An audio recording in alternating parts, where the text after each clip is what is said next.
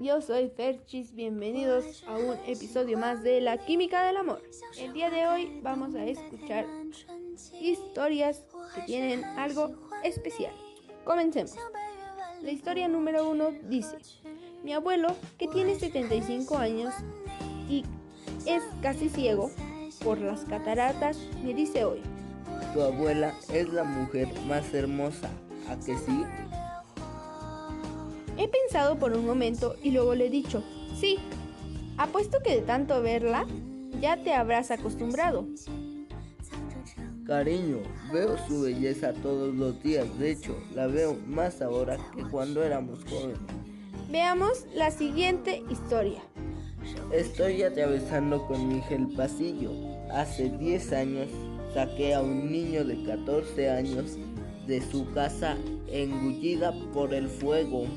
Los médicos dijeron que nunca volvería a andar. Mi hija me acompañaba muchas veces al hospital para verlo. Luego empezó a ir ella por su cuenta. Hoy lo estoy viendo desafiar todos los obstáculos, sonriendo de pie en el altar mientras coloca un anillo en el dedo de mi hija. La siguiente historia es la número 3. Dice, cuando mi pareja despertó luego de un coma de 11 meses, me besó y me dijo, gracias por haber estado ahí y contarme esas preciosas historias. Y sí, me casaré contigo. Escuchemos la cuarta historia. Estaba sentado comiéndome el bocadillo del almuerzo cuando vi aparecer un coche con dos ancianos que apartaron justo enfrente de donde estaba.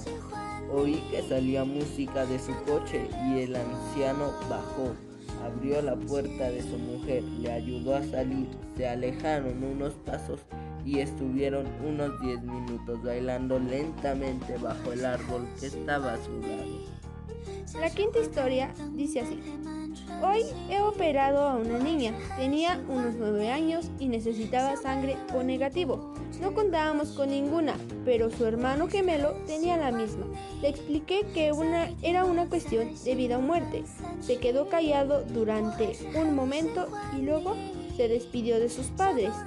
No sospeché nada hasta después de que le sacamos la sangre cuando me preguntó, bueno, entonces, ¿cuándo me voy a morir? Pensó que estaba dando su vida por la de su hermana. Por suerte, ambos están bien. La sexta dice lo siguiente. El otro día, mi hija de 8 años me abrazó y me dijo, eres la mejor mamá del mundo, en serio. Sonríe y sarcásticamente le pregunté, ¿cómo lo sabes? No has conocido a todas las mamás del mundo. Me apretó más fuerte y dijo, no hace falta, tú eres mi mundo. Escuchemos la historia número 7. Tengo un paciente de edad avanzada que sufre Alzheimer severo.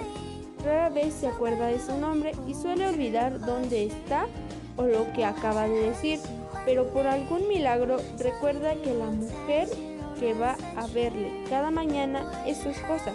Suele saludarlo diciendo, hola mi preciosa Bárbara. La número 8 nos cuenta. Mi perro labrador tiene 16 años y apenas, puede levantarse.